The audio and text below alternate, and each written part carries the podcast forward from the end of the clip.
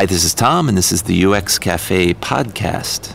We're bringing you a special hour long edition in English, and we're still in beta, as might be clear. And we'd love to have your feedback, so you can go to uxcafe.de to give us feedback on this. But for now, enjoy listening to this special episode.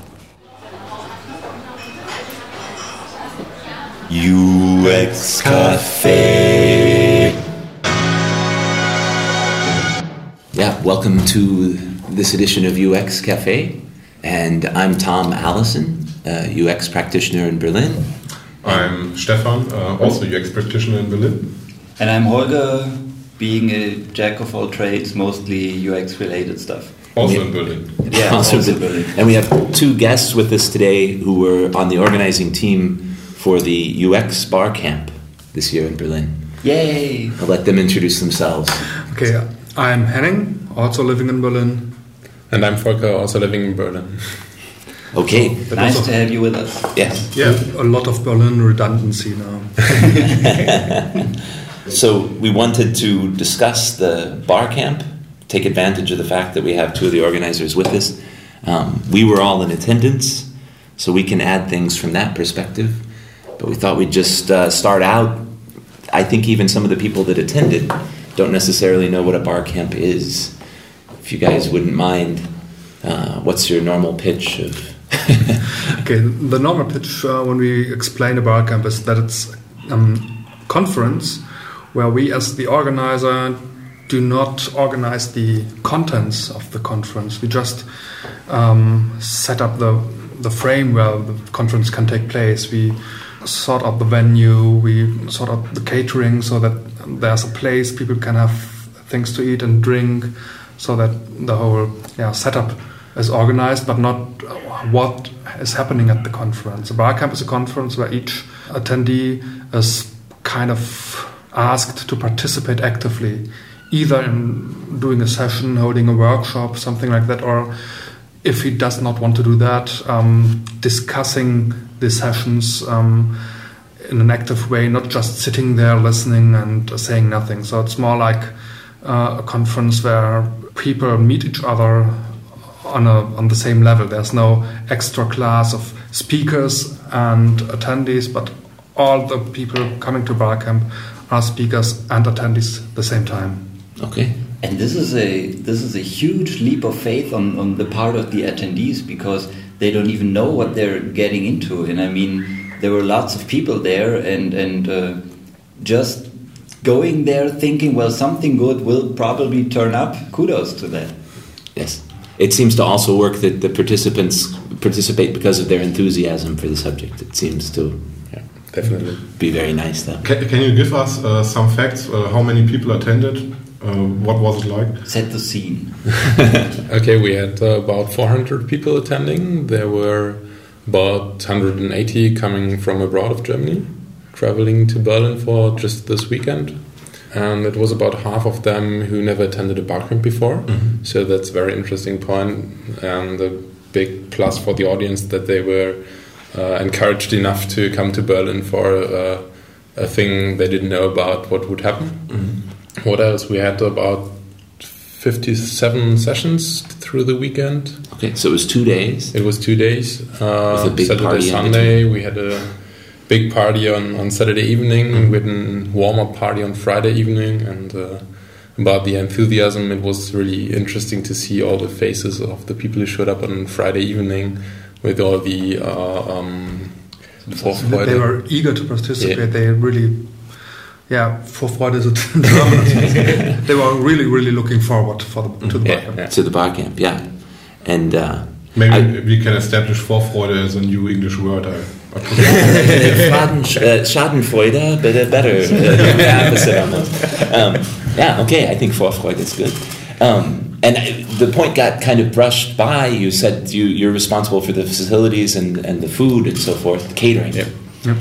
And that's something that's amazed me last year and then again this year, how excellent the facilities were and the catering. So it set a very nice context for then people to be comfortable and participate. Yeah, we're quite lucky with the venue because the Humboldt University, University in Berlin is a co-organizer of the event, and so we can use their rooms at the Erwin Schrödinger Zentrum, and they are very well equipped. They have a big, stable wireless network that's um, suited for a few hundred students, so it won't buckle down when 400 participants for the back. Right. Start their laptops. We, every room is equipped with a computer and a beamer, so all the technical side is taken care of, and we don't have to take care of that. That's a very good starting point. For Big something like advantage. yeah. I was going to say, so an infrastructure advantage and coming from Humboldt University, and kudos to them, uh, but also then the fact that it's in Berlin. Uh, so in terms of people wanting to come here, is a bit also a big advantage, I think, uh, for I think that too. participation. We had uh, this year we had one participant coming from India, and uh, he came uh, actually to Munich to the UPA conference, to the inter- international one.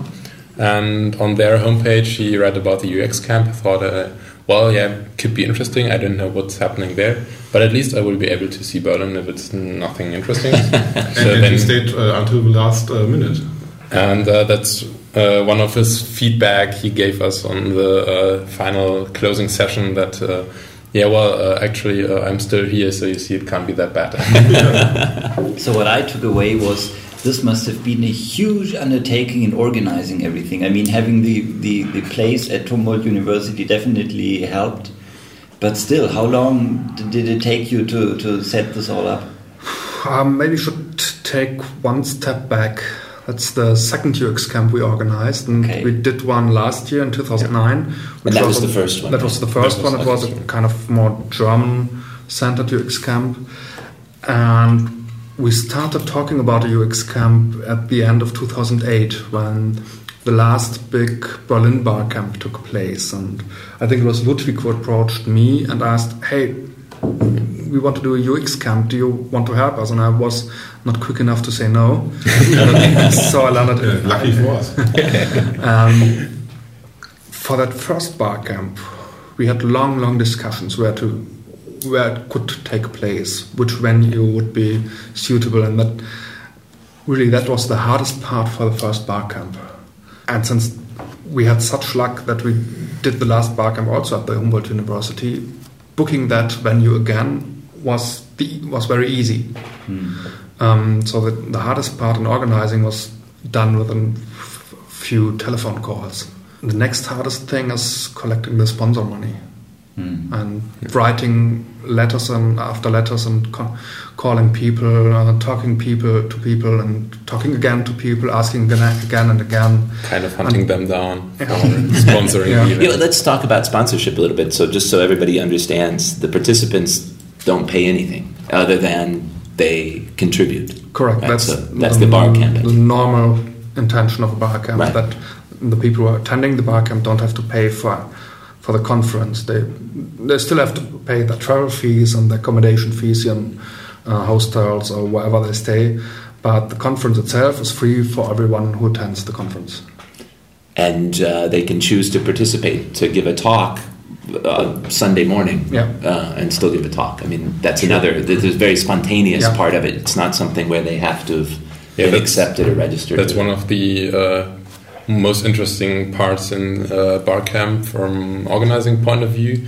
You start on Saturday morning with uh, kind of an opening session where you briefly introduce yourself and the participants can introduce themselves and uh, then starts the session planning and everybody is asked who wants to present what he's going to do about a session and then he picks a room and a time slot where he want to do it and it's amazing to see that uh, almost at each barcamp I've been, it was like a huge amount of sessions that, that were announced because you never know how many people want to do it. But uh, second point is that uh, this uh, session grid where you can see what's uh, going on the on the day is uh, living throughout the day. So if people uh, realize, okay, there's a we just discussed in the coffee break an interesting topic, maybe let's do a session out of it.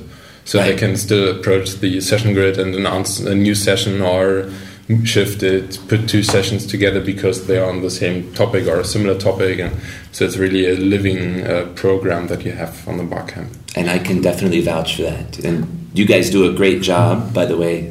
Last my experience with it was last year showing up not knowing anything, on Sunday, someone in the interim in the hallway saying, "Hey, you just gave it. You should give your talk," and getting all the equipment, all the setup, being able to do that within 30 minutes, having a room to give a talk because I had something. I also experienced this. Um, I, I walked um, in, in, the morning. I walked with someone uh, from the from the S-Bahn to the venue, and he told me, oh, I, would like to talk about uh, this topic, um, but I'm unsure uh, if I if I'm able to do so because of my English skills. And I said, uh, I think the people are forgiving. Just go for it. And uh, when he proposed a session and um, a few hands showed up, uh, maybe 30 hands or something like that, and he held his session. And another girl uh, said to me, I'd like to talk about uh, knowledge sharing in, in companies, but uh, I don't have any slides and I don't know if it is interesting for people at all. And I said to her, I would uh, attend the, the, discussion. And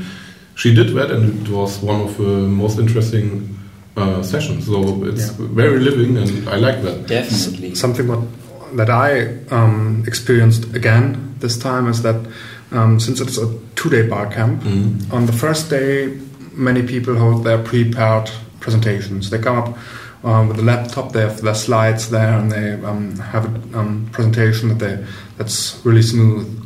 But in the discussion afterwards, there are certain topics, certain points that can't be discussed at the length that, Fully, yeah. that that's really needed for it. So on the second day, there are much more workshop-like sessions mm. where and people don't don't really uh, use their laptops and their slides, but use the the blackboards in the rooms. Mm-hmm. When we cleaned up after the last session, and the um, rooms upstairs, we had five rooms or six rooms upstairs. I think in every room was something written on the blackboard. So wow. people really. Yeah took uh, um, they used the venue. They used they used what they had and showed that um, on the second day the discussions went deeper and were more focused than on the first day. But that's something I've already dis, uh, experienced on other bar camps as well. Yeah. Although the attendance on Sunday was the same at our bar camp as um, a little bit lower. Um, that's the bar maybe effect. We, yeah.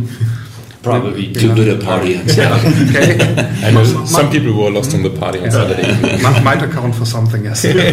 so let's recap the sessions. I was amazed by the broad spectrum that was on the session board, as, as you said. Yeah. So there were very specific, like like methods how to do X. There were insights into into vertical uh, markets, like how to design airplane cockpits and and then there were sort of general ideas, something a bit more tangential to how how this relates to the advertising industry, etc. Or how to write a perfect pop song. Yeah, yeah. For for those who don't know, that's what I did. yeah, we each actually presented, didn't we? Yeah, yeah. yeah. Um, so um, I think so. Yes. But I can just uh, agree with you. I was surprised as well with the sessions this year. Last year it was a bit different I think that last year we had more sessions that were kind of high level, introducing user centered design or whatever. But this year the sessions were really amazing. Mm. They're all over the place. Yeah. And I like the style of the sessions. It's a little bit of an intimate atmosphere. You can discuss with, with each other in the room. It's not only uh, frontal. Um, presentation style. Yeah, frontal presentation style or frontal so top down. Do you mean top down? So yeah, just yeah. the yeah. presenter. Yeah. yeah. I think this is only possible because uh, we had six or seven rooms with maximum of uh, 50 or 70 uh, seats each, each. So there were small sessions uh, with lots of discussions instead of uh, only two rooms with 200 uh, seats each. And this changed the, the um, the style of the sessions compared to an, uh, another conference. That's actually the most the, the biggest motivation part that we had when organizing the first UX camp because actually Ludwig and I were attending the German UPA conference in Lübeck, I think it was that year. Mm -hmm. And after the second day, we were at the uh, socializing party of the UPA and we had the idea like okay hey the conference is cool it's it's really interesting to have all these uh, presentations that are really well prepared and going into detail but knowing the barcamp style it was like okay there's missing something like all the open discussions and, and uh, being able to just talk to everybody and, and to discuss anything and ask a question all the time and that's how the UX camp idea was born. But don't get me wrong, I also like uh, the, Yeah, sure. It's just uh, we wanted to, Conventional to stuff, but- add yeah. a second style, not Yeah, yeah. not to replace it. Just so it's it's not better, but it's different. And, Yep. uh, I like both um, styles, the Barcamp style and the traditional. So, your experience as uh, organizers of the camp itself, one of the things I was going to say was like when I came in not knowing anything and you were able to find both room and uh, equipment or whatever. I mean, there's always somebody there to help out. Um, do you get to see enough talks? Did you guys give talks yourselves? How uh, much do you get from it, from your perspective? Um, last year, I didn't give a talk myself. But I was too busy and kind of when you're organizing something like that, you're kind of nervous when it's running.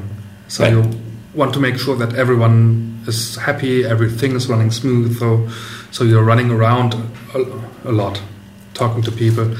Um, And making pictures, nice. and this year, I listened to more talks than last year, and I also, also gave one myself. And I think I intentionally announced my talk as the first session in the opening round because I wanted to make sure that you don't have to make have a presentation to do a session. And my session was more like a You wanted to hands-on- demonstrate that. yeah, something spontaneous. Just come with your bags. Show me, show the tools you use most, the tools you love most in your um, daily work, and that went quite well. Not that good as I hoped, but it was not not a bad session. But as organizers, you never see as much as the people um, who are really normal uh, um, attendees. But it's okay. It's um, we do it for the fun of organizing that as well. So. Okay. Um, and so, just to hit a couple of points about comparing last year to this year. Last year, the first one was mainly in German. I mean, that you didn't enforce that by any means, but um, but most of the people were advertised, local. What's that? You advertised in Germany only. Uh, I- Okay, probably Our- most of the our site was in German. yeah. Yeah. And it was not meant to be international because we were just like, okay, let's let's get everybody from Germany together. But still, um, the last one we were lucky to have people from Luxembourg, from London, coming to Berlin just for the camp, and we had some people who said, yeah, well, uh, I wasn't sure whether I can attend because I'm not able to speak German, but I would have liked to. Why why not doing it uh, more international? So, and that's uh, also a point where we had it this year to um, to uh, respond to that feedback that we got and, and try to make it international. So, for the most part, it was supportive. For, and so there were 200 attendees the first time, and you Uh, doubled that. even or- more. It was uh, I think 250, 280 last year. yeah, kind Okay. of that. You have to see that not not everyone is attending all the time. So Sure. when we speak of uh, 400 attendees this year, they weren't there at one time of all of the 400, but over the two days Mhm. and the four events, warm up day one, party day two, there were 400 people on the list we made um, who attended um, one of at least one of the events. Okay, and that was 200 that were from Germany and 200 international. How did you? I think it was like 180 international guests Yeah. and 220 German guests. Yeah. Okay, so you made an effort though to kind Yeah. of split the. Because at a barcamp, it's usual that um, we have a kind of no-show rate. People who uh, register for the event but don't come, Right. and we also have um, a certain amount of people who just show up without being registered, and those who just show up are mostly Germans because they don't have to travel that far. They don't have to make Yeah. travel plans. People who come from farther away, they have to book flights or something like that Sure. when they register and they want to come, they really come. And people who are not uh, not coming from um, from abroad, they don't register. So the, the no-show rates um, on the international list was much lower than on the German list. Okay. Yeah, and, and, and this year, I mean, you, you already said you made a very deliberate uh, choice to open this up to Europe. So it's European wide, and people Yeah. al- I'd almost say half- worldwide. Yeah, with a guy from India. Yeah, it was ad- advertised as European wide, and it turned out to be worldwide. and almost half uh, of the attendees were not from Germany. So most of the talks, almost all of the talks, were in English. Did that change the vibe compared to last year? Oh, that's something that you must say. we as I- I organizers, there um, last year. um, we as the organizers, I, I don't have a real feeling for that. I have some feedback that I got. Um, so most of the international guests really liked the the camp. The German guests also, but I know that a few people approached me before the um, bar camp that they said, uh, "Will I have to do my talk in English? Will it? Will all the talks be in English?" And I'm not that good at talking English. And on the in the opening session, we deliberately said that if you don't, if you're not that sure talking English, if you don't feel comfortable talking English, do a talk in German. Nobody minds. Because Exactly. There, there, are enough, there are enough German guests to do a talk in German, and I've at least one session I, I attended. There was someone doing the talk mostly in German and recapping the major points in English, and that was okay for for all the um, people in the room. Well, and the formatting, the flexibility of your Yeah. formatting. I mean, everyone goes up at the beginning of the day and says, "I want to do this talk," Yeah. and then people decide whether they want to attend or not. So, if you don't understand German or Indian or whatever it happens to be being presented in, you can make your choice hmm. that way. So it doesn't get in anybody's way. Yeah, but it's, it, it really wasn't an international conference. So Right. the, You're the, the, na- the native speaker, native English speakers weren't the majority there. So most of the people weren't native English speakers. So everyone had their difficulties talking English, and that I think smoothed it out for most of the people there. Sure, that, that's what people uh, like to forget. I mean, English is the common language, at least in our field. Even if, if you're not born a native English speaker, probably the person you're talking to wasn't born that way either. So um, Exactly. Since, since you asked me, my impression was it was very cool to have not only German people but but uh, from all over the world. I also heard after the conference that uh, some people complained maybe the discussions weren't as deep as they could have been due to everybody have had to talk in English. But uh, I I thought it was cool Yeah. that way. As a native English speaker, I had no problem with it whatsoever. there, there are always upsides and downsides from Sure, doing sure. something like that. And um, when we talked about doing the um, making it a European bar camp, um, we made it a European bar camp because we never imagined that people from America or Asia would come to Barcamp in Berlin. But Europe is something that's manageable traffic-wise. We thought about shall we do it in English or how do we announce that? And we thought, okay, maybe some of the discussions won't be that focused, but the whole range of topics, um, the sessions that are might be advertised, will be more interesting because we have um, perspectives and other different perspectives in each country, and they they bring their um, local pers- perspectives to Berlin, and we can see how people in England and uh, Italy and Poland and uh, Sweden, Norway work on what topic is what kind of trend is more important to them than perhaps to us. And it was very fascinating. I liked the international vibe. Uh, it was, yeah, uh, very weltoffen, you, you, you could say in German. And um, Cosmopolitan. cosmopolitan, yeah, thanks. And the non-native speakers, um, yeah, you, you heard that that that uh, someone isn't not a native speaker, but it didn't matter. And um, Exactly. all, everybody had to grasp for, for words, and uh, myself too. And it, it doesn't matter. As I said before, the people were forgiving, and it it was nice to hear the different perspectives from people abroad. Yeah, I mean, this is one of those points that I hope uh, one of the ideas of this podcast is to have this conversation at a table, but be able to expand the conversation. So I'm hoping that anybody listening to this that was at the podcast or has been at other international conferences like this would comment on, you know, the trade-offs and where you've seen it done well. For example, I know you guys offered to people that there, there were always people in the room that could have helped to translate a question and many speakers offered to say you know you can ask your questions in any language you want we'll try to figure it out that was part of the vibe as well um, but I'm, I'm really curious for feedback from people that were there and I'd be we'd be interested to hear. And Yeah. I think it supported the friendly atmosphere of the whole event.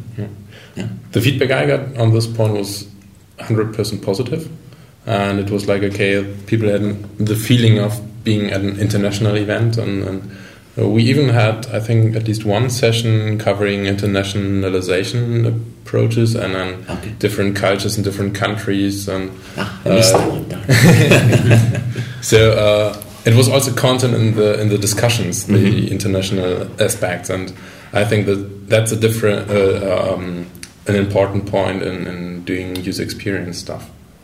Yes, absolutely, absolutely. So it's uh, And I mean, all the buzzwords we throw around are in English, anyways. Yeah. it, it's field testing. You can do your field testing for your internationalization at the camp. Absolutely.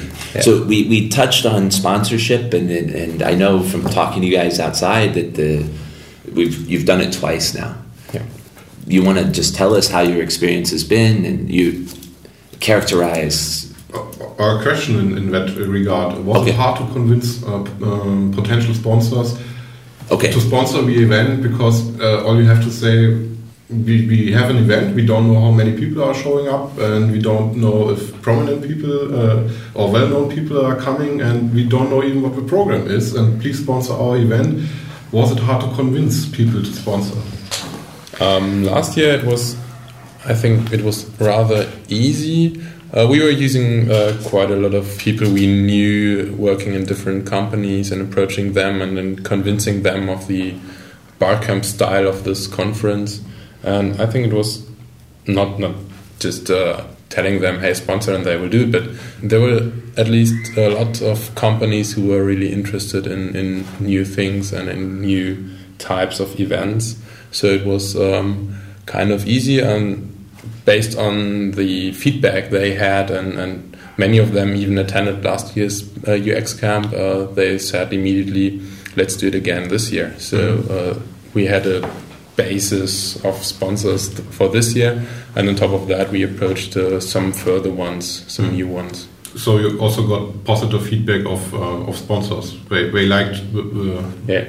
This year we had one sponsor who um, was there with his uh, uh, products, with his equipment for Yeah, people to touch, and then We are allowed to say the name, so we was Yeah. Toby with the, um, who Th- thanks Toby and um, uh, with, with, with his eye tracking setup, and he really had kind of a booth like at classic conferences to Yeah. show it off.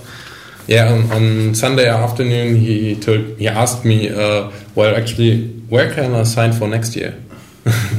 so it was like, okay, hey, we're in for next year already with the sponsors, and he was asking me a lot about the different packages and what what he can do and what's interesting for him and not. And And I talked with uh, Toby, I think on Sunday morning a little bit, and he said he didn't know what to expect of Barcamp. He had hadn't been there before, and he approached it more like a classical conference. Um, that meant bringing his equipment, showing his equipment, and he got the feeling that it was perhaps the wrong approach. And next year, he definitely wants to sponsor again. He wants to come next year, but he wants to do a session and not demoing his equipment. So travel traveling lighter next year.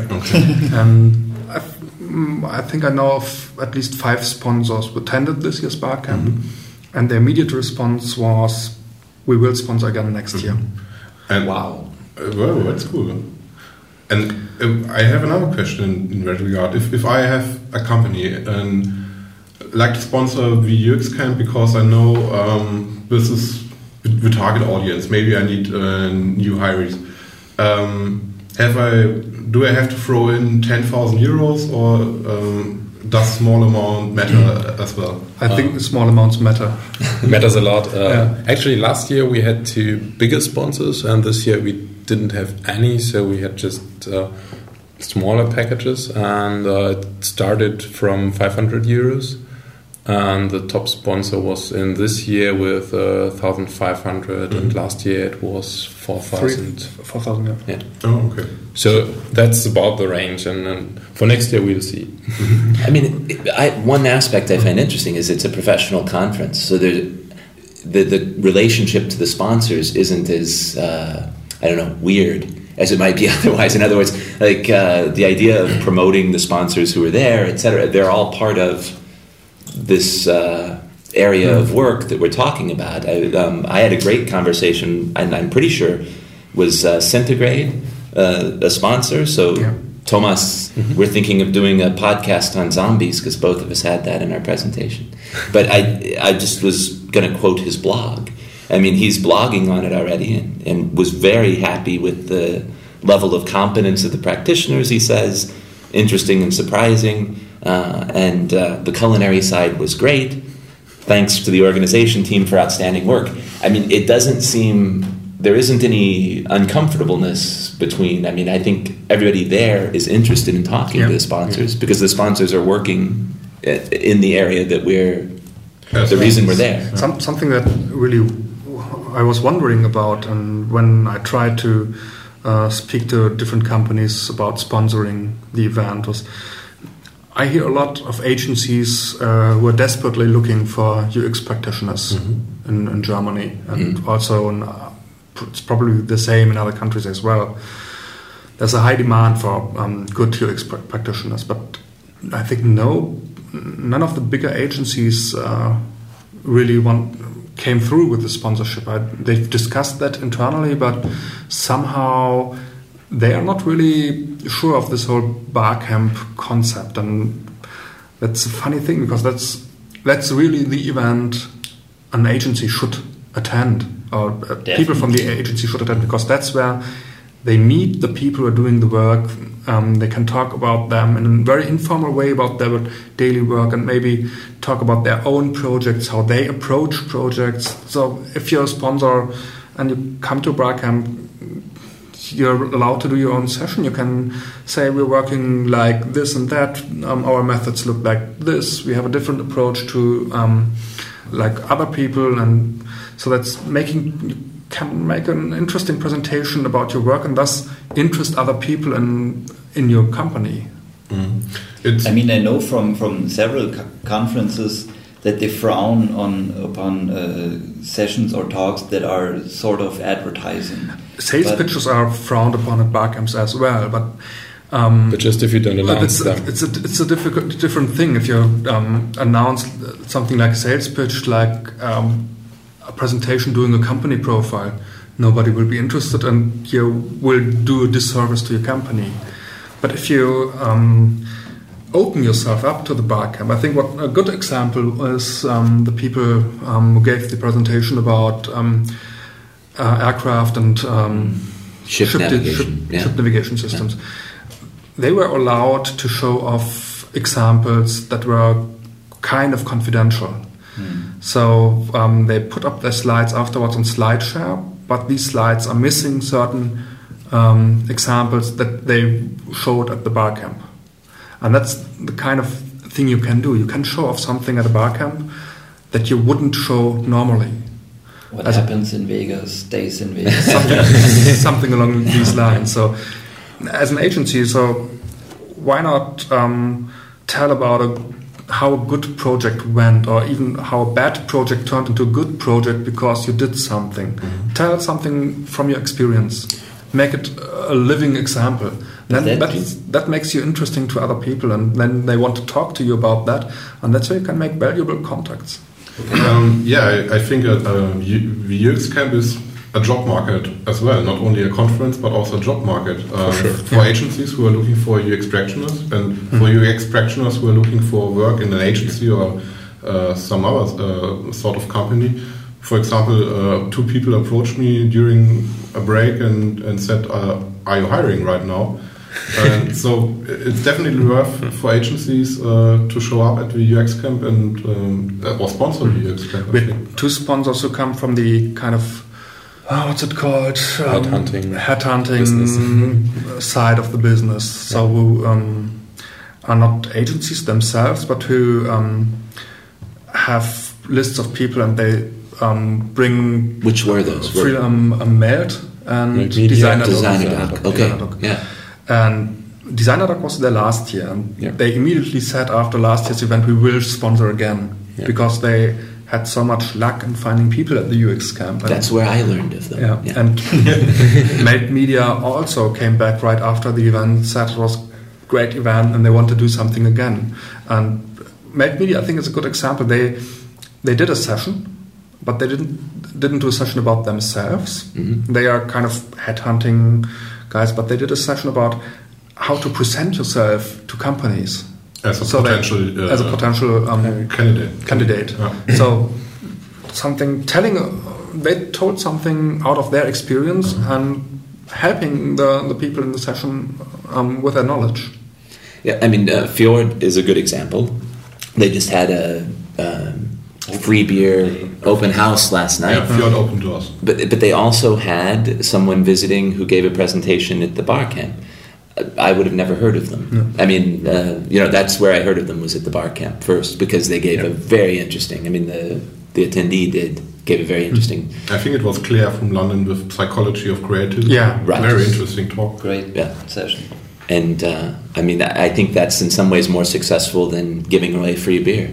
Um, But it was also nice uh, to have free beer. uh, I'm, I'm not. I'm not dissing the free beer at all. That was a great event too. But um, I want to get back to um, what you said with with regards to the confidential uh, uh, stuff from this one talk on, on designing aircraft and, and ship navigation.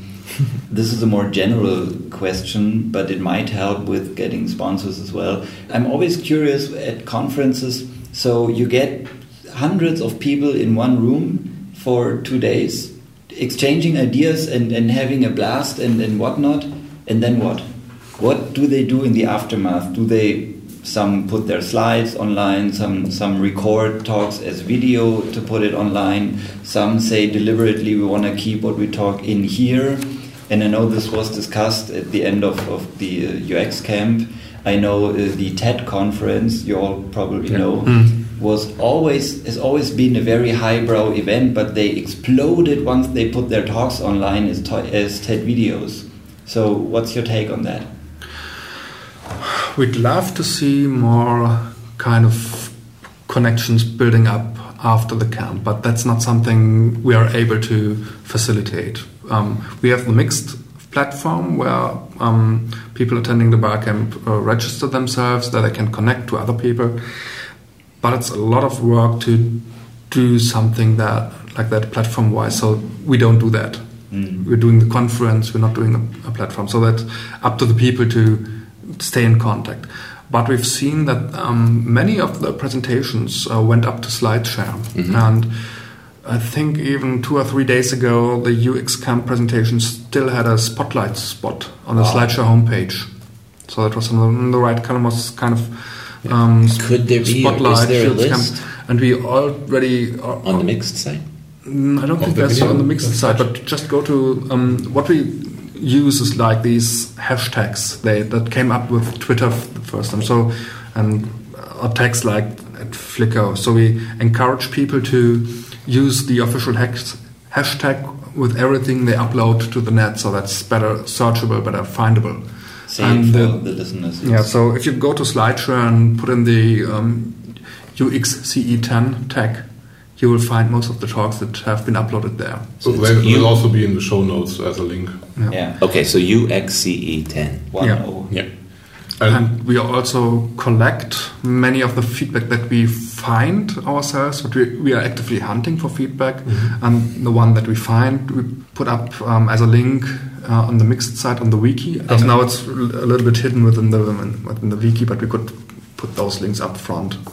Yeah, I'm, I'm, I'm asking because I know it's a, it's a lot of lot of work to, to do that, and I'm not really sure if it's even good to do it to, to put the talks online afterwards as, as a recording maybe. I mean the, the slides on SlideShare that's fine because only the people who were there at the conference can make, maybe make do with maybe it. the biggest difference between UX Camp or Bar Camp in general and the TED conferences is uh, I think TED is kind of a frontal presentation style. Oh, I don't want to compare Um, you to TED conference. No, just just uh, just to make the point is, um, and at a bar camp, it's more like a discussion, and you have people sitting all in the room, and it's a really difficult task to take the discussion, to take the vibe the enthusiasm into a video and put it online.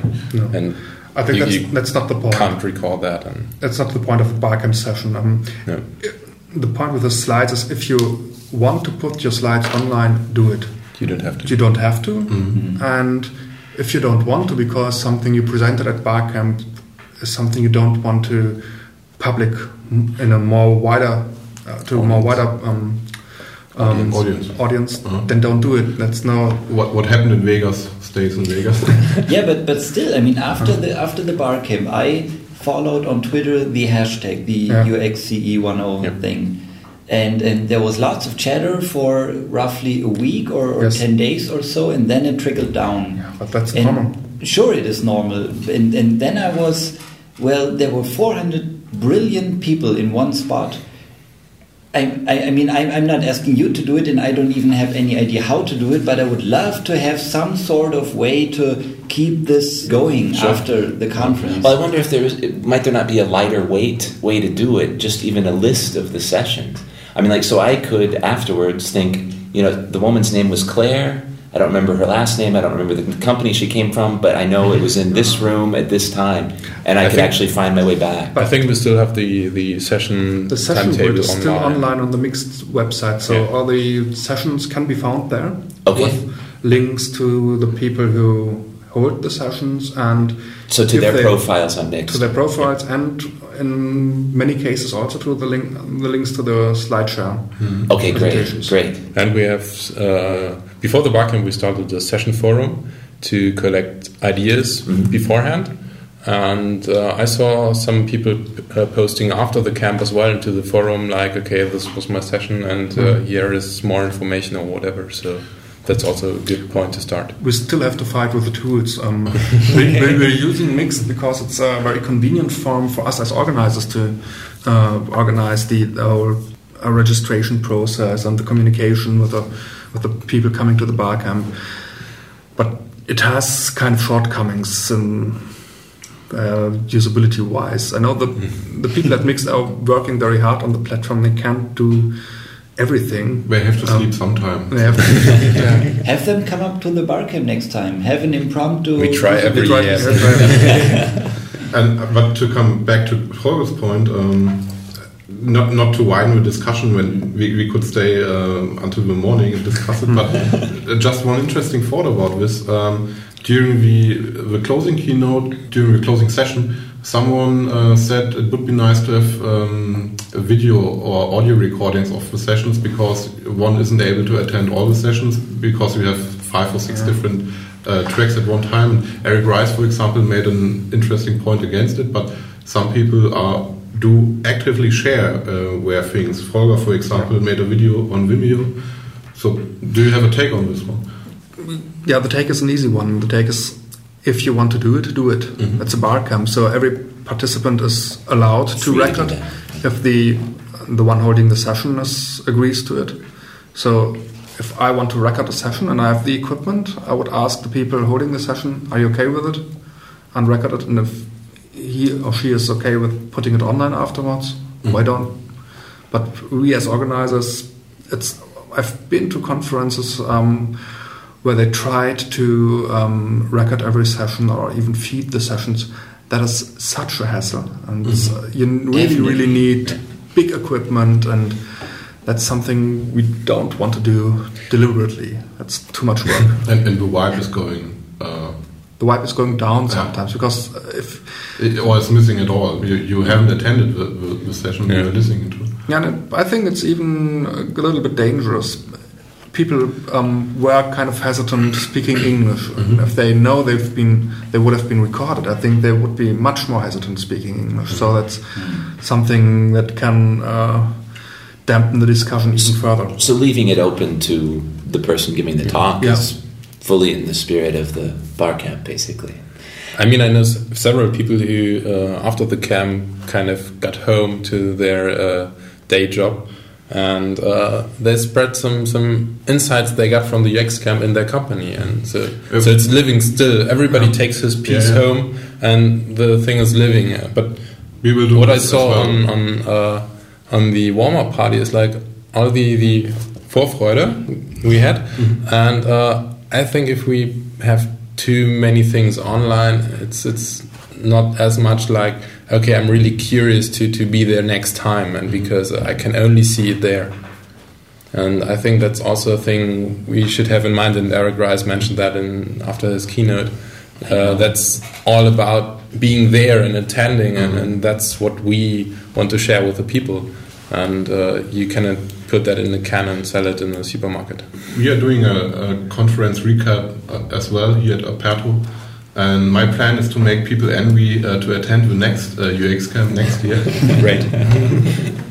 so I just want to make uh, sort of the point about feedback that you guys are looking for. I would say one, any point anybody has on organization and the different points we brought up, whether they liked it or not, um, it would be great to hear from people. And then two, uh, talking to sponsors. I mean, you talk a lot about how it is a participatory conference, and that participation extends beyond the end of the conference, and in part, it's like. Uh, thank I, I mean just you know let people know you appreciate the sponsorship but also if anybody has leads on sponsors, you guys would love to hear.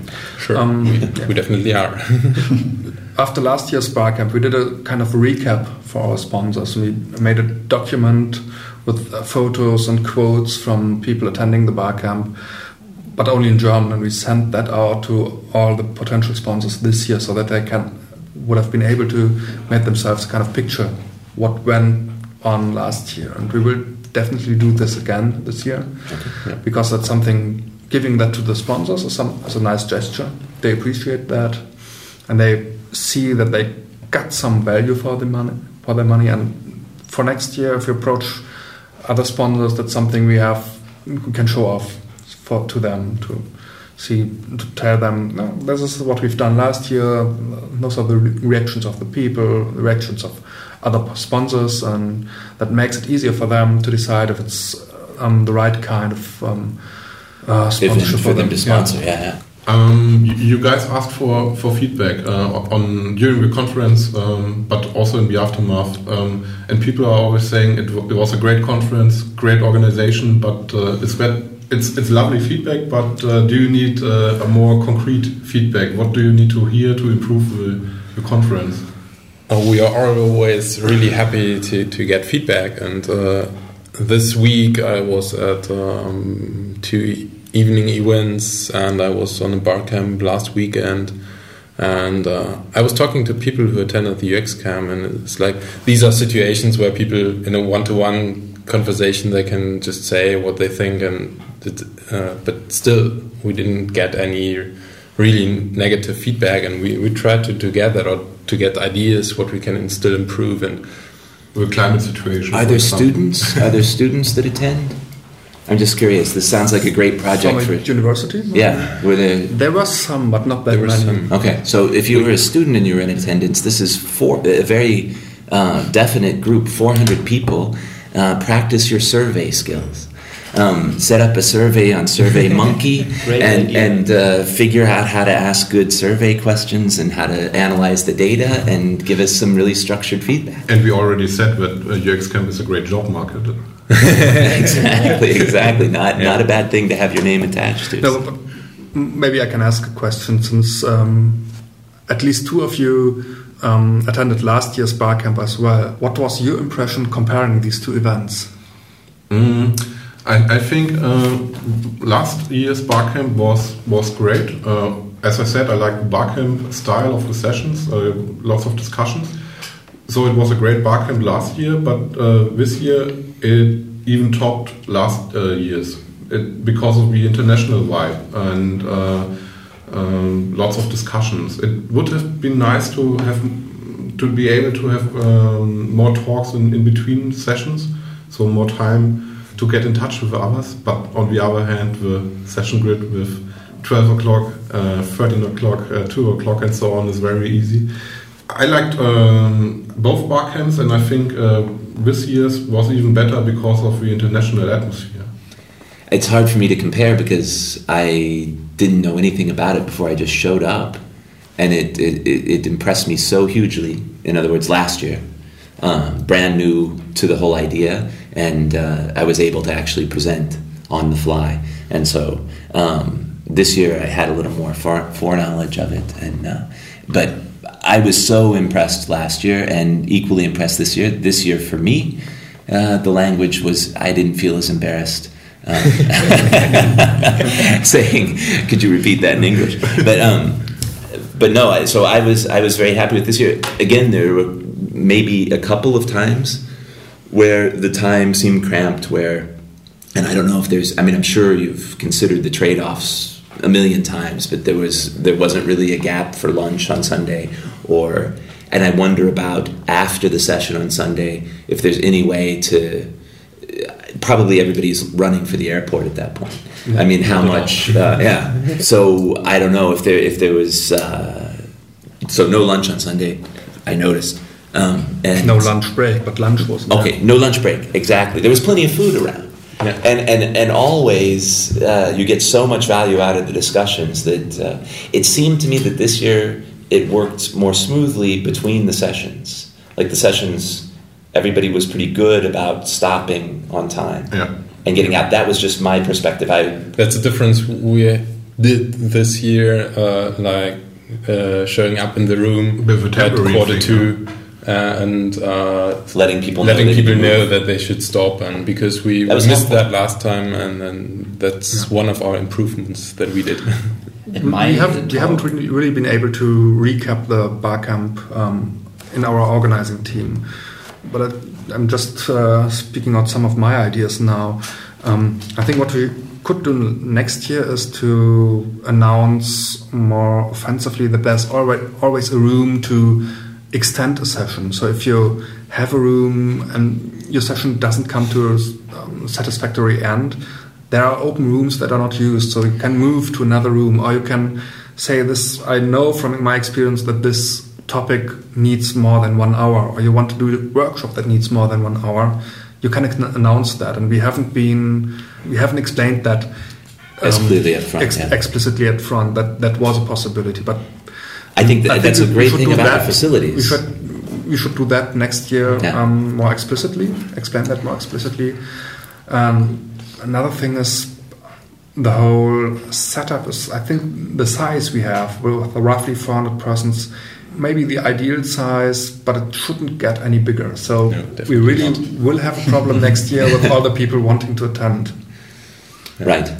And and I was going to say one of the big pluses, in addition to there always being uh, delicious food available uh, the entire time, was the facilities that you always had ex- more room. Like if somebody on the fly needed an extra room or needed something, there was you've got enough for capacity. I mean, there's a certain game show aspect to when people get up and announce what they're going to do, and you ask the audience if anybody wants to attend. and but it doesn't matter if two people clap or a hundred people clap. You've you have with 400 attending, you have the facilities pretty much to handle. I don't think you've run into times where you had to bump somebody because they didn't get enough claps or. No. this, this isn't part of the model, so I don't. I wanted to make sure everybody I think that. everybody who wanted to give a session had the tra- Had the gave, chance gave the session. So, that so the nobody- clapping is mainly to gauge Yeah. whether you need a huge room or a small Yeah, room. that's- something that's the point. It's more, it's more like an indicator thing. It's not like Win or lose. don't do it. I mean, anyway, you, you cannot say upfront a session will it be good or not. It's just Sure. like you say two sentences what you are gonna do, and it's just to we have three sizes of rooms, so it's just to get an idea whether I need the biggest one or the a rather small one or whatever.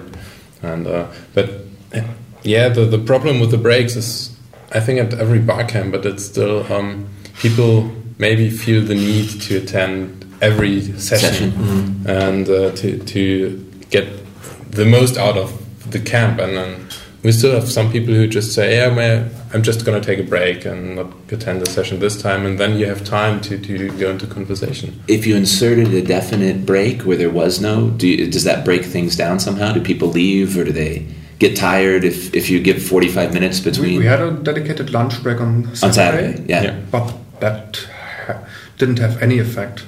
That's uh, one of the upside points of the um, venue. It's so far away from the city center. Nobody tends to leave. Oh, nobody there. left. I see. Yeah. There was no drop off because Yeah. of yeah. But so I, I'm just wondering. I mean, in an enforced break, then because if you get in started on a conversation somebody in that group is going to want to see the next session if their session's starting also. But I'd say that's a nice problem to have at a conference. It is, but I mean, 20 minutes once in the morning, 20 minutes once in the afternoon. But I I just said it, it would have been nice to, to have more time to talk uh, to each other. And uh, Volker, you said uh, you have all the time of the world and just leave one session and skip one. And yeah, as I, uh, as I said, it would have been nice to have uh, longer breaks, but all in all, it was okay. It's um, an easy schedule with one hour slots, and it's still That would be the trade-off.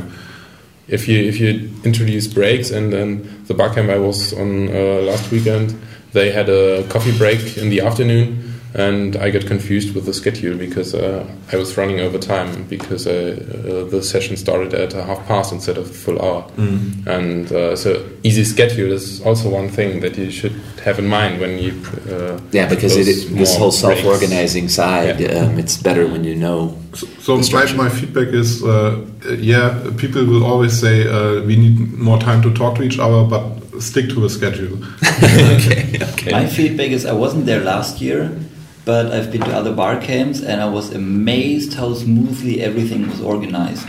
So the other bar camps I've been to were, first of all, they were much smaller, and and then I mean you had food to, to feed half of Berlin. You had, you had and then you had. Uh, water like in a refugee camp. yeah. I mean, I mean, uh, I went there and I was like, wow, what did they bring up here? and it was the same last year. as. Okay.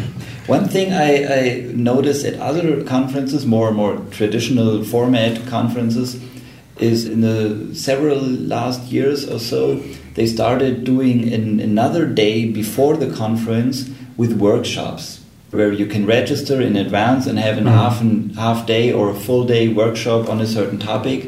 And I, I always wondered why they did that until I found one thing at one conference very interesting, and I thought, well, it would be cool to have a whole day just on this topic. And I thought, since you always said you can you can always do two hour slots back to back at the UX camp, I thought this would be cool. But then I'd sit there in, in a two hour session or maybe a three hour session and think of all the awesome things I miss on the other stuff. So I'm not sure how to bring this together. Yeah, there's downsides to everything. Definitely, and, definitely. and also a downside to have uh, three days because I was filled 100% with new knowledge uh, on Sunday. I couldn't have take anymore. Three days will be very, very difficult for us to organize because the uh, venue is um, used from Monday to Friday Yeah. by the university and all the rooms are booked then. So that's Yeah. much more difficult to, tris- like doing a Friday um, workshop day before the, the bar camp.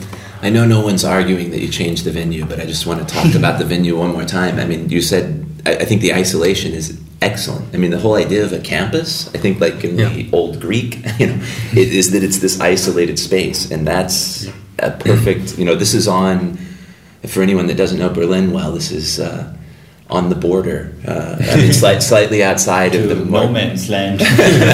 on on a beautifully new campus. I mean, it's all brand new facilities and it's all coming up, but it definitely helps. I think. Yeah, so may, maybe Keep some people people, focused. Maybe some people say uh, we, we want to go to the city, but no, you don't want to go to the city. Stay here, and this is the advantage of that venue outside of Berlin. We we mentioned the the, um, the location on the um, mixxt website and even in the emails we sent out to our uh, to the people who registered there, and we said that if they want if they they're coming from not from Berlin but from other cities, they should look for accommodation more in the city and not near the venue. Right. because it's easier to get to the venue in the morning and get back in the afternoon um, to the hotel than to go to the party at the evening and then go back all the way where the venue and the hotel is. Some people um, had their hotel near the venue and they didn't listen to us and will, will definitely listen to us next but- year. Yeah, but I was going to say, there's nothing. I don't want to get the wrong, give the wrong impression. The isolation seems to only help, and Yeah. it's not for visitors from outside. There's plenty of time to Yeah. still see Berlin, and there's plenty of time outside the conference. I just think it really is a quality issue with the conference. It really helps that it's Yeah, in the its own space. Big bar camp here in Berlin was at the Telekom place, which is in the city center. Yeah. And uh, People I had the, the impression that it was like always a coming and going Yeah. because people were just there for one hour and then, okay, I'm on my way to. Yeah, we talk about the problem of having to decide between sessions. Imagine having to decide between sessions and Yeah. seeing Everything, hotels yeah. uh, or City, seeing yeah. the city. Exactly. So stick to a schedule and stick to a venue. Yeah, we definitely will do that. um, so, what are your plans for the future, for next year? Berlin, May again, or The world. yeah? We haven't decided yet. We have uh, some ideas going through our minds about uh, yeah how how can we yeah go along with the German UPA conference because they are looking for maybe new format or they don't know what to do next year, and so we're talking to them, but we haven't thought about what will be next year. Exactly how it'll be organized. Again, the the easiest thing would be to do it again like we did it this year. Just do kind of a copy. Yeah. It, it would be great, nevertheless. I, yeah, I was going to say we, Exactly. we all like the format. Yeah. It would be a, a very good template to follow. yeah, there's always room to, for refinement, but I think we've the big issues we've covered them, so that's that went quite smoothly, and if you you shouldn't try to do something really different. If next year you add black tea, I'm good. we definitely will. something I've missed too. I was not. We already have a sponsor from coming from England to, Wow. to do that. oh, good. English tea, good. As well as the coffee. So, um, as a last question, on behalf of our, our listeners, if I want to make sure that I uh, participate next year, what do I need to do? Um, how did that work this year, for example? Did we? Um, compared to last year, last year when we did the German UX camp, um, we also used the mixxt platform, and when we opened registration, we had 600. th- uh, 300, 600. 300 uh, um, open tickets Oh, for yeah. each day. Yeah. And it took about a week in 2009 till all the tickets were gone. And, And then, then they built, uh, yeah, and then they Not really. built up a kind of waiting list, and people um, gave back that tickets. So they, they said they won't attend. People from Right. the waiting list um, Yeah. got uh, new tickets. We also had the no-show rate last year, and people coming without being registered. So that Maybe we should well. explain how mixxt works because uh, the network s- works uh, that you can register for the, the community So and if they then getting a ticket is a second list. If they Yeah. Google Yeah. UX Camp, If they Google UX Camp Europe, they will find the UX Camp the mixxt, Europe.org. it's M I X X T. Yeah. Okay. right, and there they can register, and we had Yeah. uh, last year like all in all Mhm. about 600 people who registered for the community. And so we just uh, told them, hey, the, next year there will be UX Camp Yeah. Europe. So mixxt, mixxt is the platform where you have to register first to get Yeah. all the the communication emails and things like that. You will get a And notification once You- the next one is So you can register Definitely. now. If yeah. you register on the uxcampeurope.org site, join the UX network there, um, you will get every information we send out. And another good thing would be to follow us on Twitter. That's UX Camp Europe on Twitter. And we will um, also uh, tweet about our plans for next year. And the one thing that's really something that is will be difficult next year as well as at least for the German attendees this year when we opened up the, the events um, so that to register really for the events. to really register for the event for the ticket. Um, the tickets for the German list were gone within 45 minutes. Um, so 300 or 250 tickets That was gone. We started with 150. 150 Okay. initially. So we just wanted to see how the uh, interest interest was. We, we weren't sure. but it, really, it, it was booked out within the hour. It was Yeah, yeah. picked up with at least the German list. yeah. Um, the international list took a few days, and then we Extended we, we extended the tickets after we got some more sponsor money, so that we knew we could um, cater to them as well. And then there were opportunities as the conference came up for people who would help out Yeah, if they were on the waiting list still or if they hadn't Yeah. made that Yeah. first 45 minutes. So there were always continuing opportunities. we always need people who um, take care of the coffee machines or things like that. So we are open to to help us on the ground. If, if you want to help us, uh, just ask us, and that's also a possible way to enter the conference. And you don't have to work eight and to hours. you meet a lot of people, and Yeah. yeah, it doesn't. It's not a bad It's burden. not- not that you have to work the whole generate a lot of goodwill, and you meet a lot of people. And even if the waiting list is really long, just subscribe and, and put yourself on the list as well because there's a lot of movement because the event is free and people will register for a ticket and then maybe a month later realize, okay, I cannot make it, then can give the ticket to the next one. So just put yourself on the waiting list Yeah. and you're in. And, and follow on uh, on Twitter UX Camp Europe. That's right. That's it. Okay. Right. Well, guys, we're looking forward to next year. Yeah, can't wait. Us too. Thanks very much for dropping by. Yeah, thanks. Yeah. It was very interesting. Thanks for hosting us. Okay, so we'll see you next week, and uh, please join us. Yeah. Yeah. Bye. Bye.